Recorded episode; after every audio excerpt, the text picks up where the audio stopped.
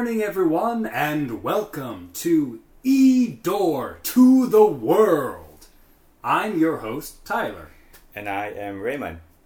and this semester we have something different in mind.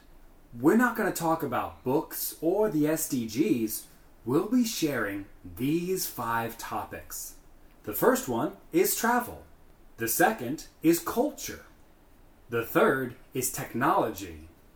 The fourth is environment protection, or, as we say, conservation. And the last is about music and movies. 同学们早安！上学期我们每一周介绍一本 SDGs 永续发展目标相关的书，总共十八本，每一本书都有各自的目标，像是性别平等、气候行动、消除饥饿等。那经过这上学期的十八周呢，我相信同学们对于 SDG 有更深的认识。那这学期我们来点不一样的五大主题：旅游、文化、科技、环境保育、音乐及电影。这五个主题呢，我们每周都会分享其中一个主题。那我们再搭配一个网络精选的文章，我们十分钟的精华笔记，带各位同学们走进国际的世界。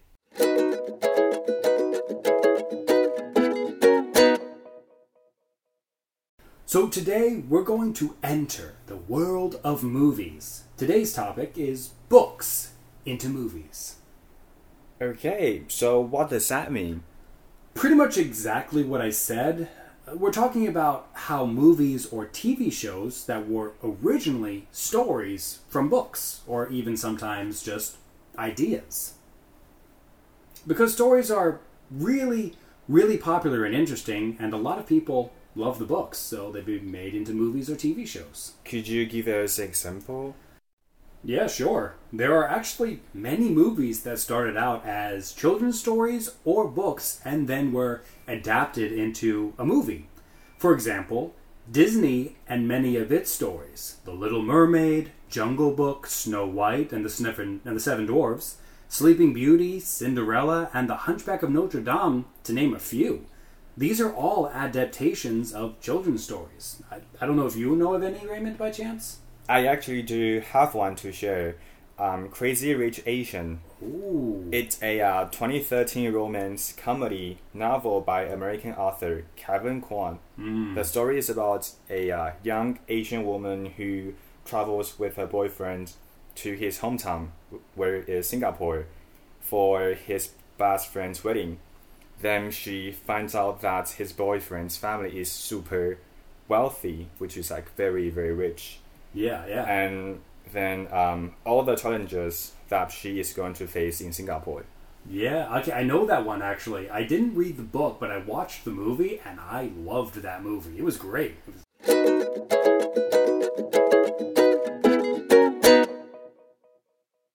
Yeah, I think that there is several movies that you could say are the best in terms of adaptations for stories, but I think the most common, or at least the one I would say is the most popular, is Harry Potter, the Harry Potter series, in my opinion, because that's the one that most people know nowadays. As to whether it's my favorite or not, I actually have three favorites, and these are actually found in our article that we read today. The first one of my favorite films is The Lord of the Rings, the second one is The Chronicles of Narnia, and the third is The Princess Bride.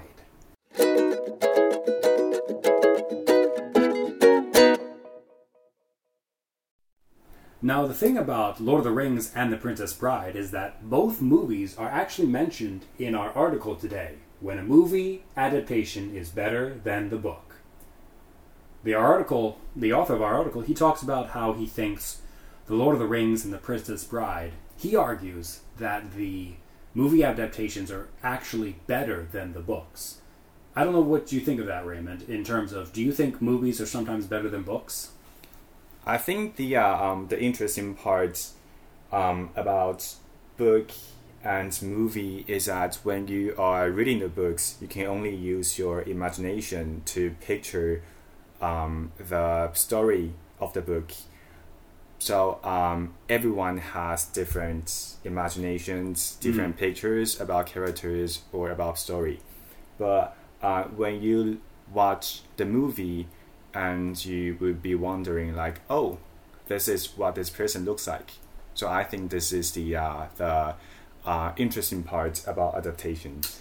Yes, yes. It kind of makes it, with a movie adaptation or a TV show, it makes everything united in terms of what something looks like. I would agree with that.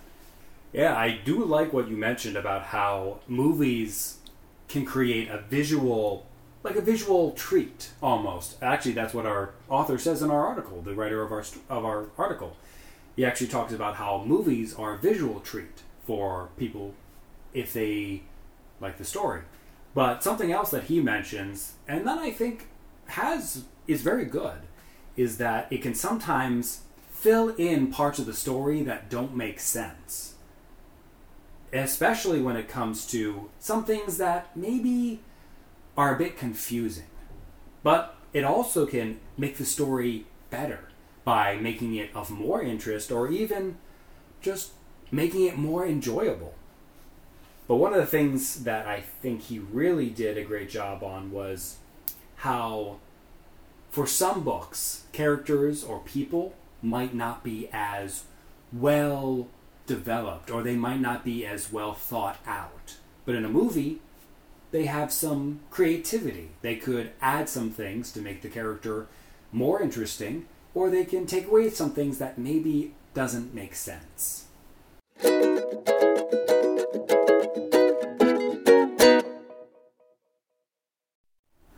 So, our words that we learned today are first character. 角色 A character is someone in a story. For example, the hero of our story is the main character. The second word is adaptation. 改编 An adaptation is a movie, TV show, book, or other form of entertainment that started off as something else. For example, the Harry Potter series are an adaptation are an adaptation of the books by J.K. Rowling. And third is originals. 原创 An original is something that was first one thing and then became or inspired another thing. For example, the original story had the characters falling in love.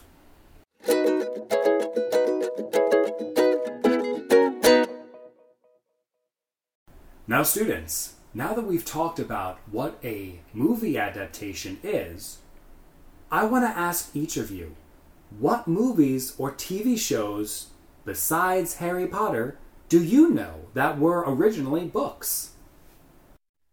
好啦，同学们，听完本周的 podcast 后呢，欢迎投稿你们的学习单。投稿的 Google 表单链接可以从桃园市应教学资源中心的脸书或者是官方网站上去取得。那只要投稿一次呢，我们就会有一次的抽奖机会。每次段考我们都会抽奖，那我们期末的时候就是在加码抽一个特别的大奖。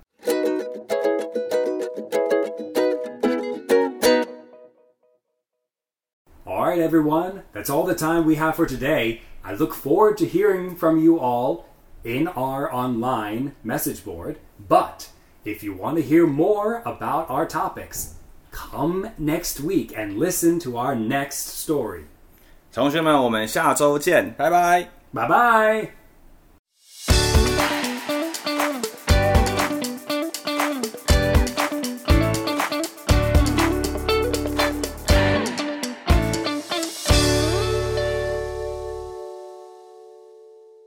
This broadcast is brought to you by Taoyuan ETRC, Department of Education, Taoyuan.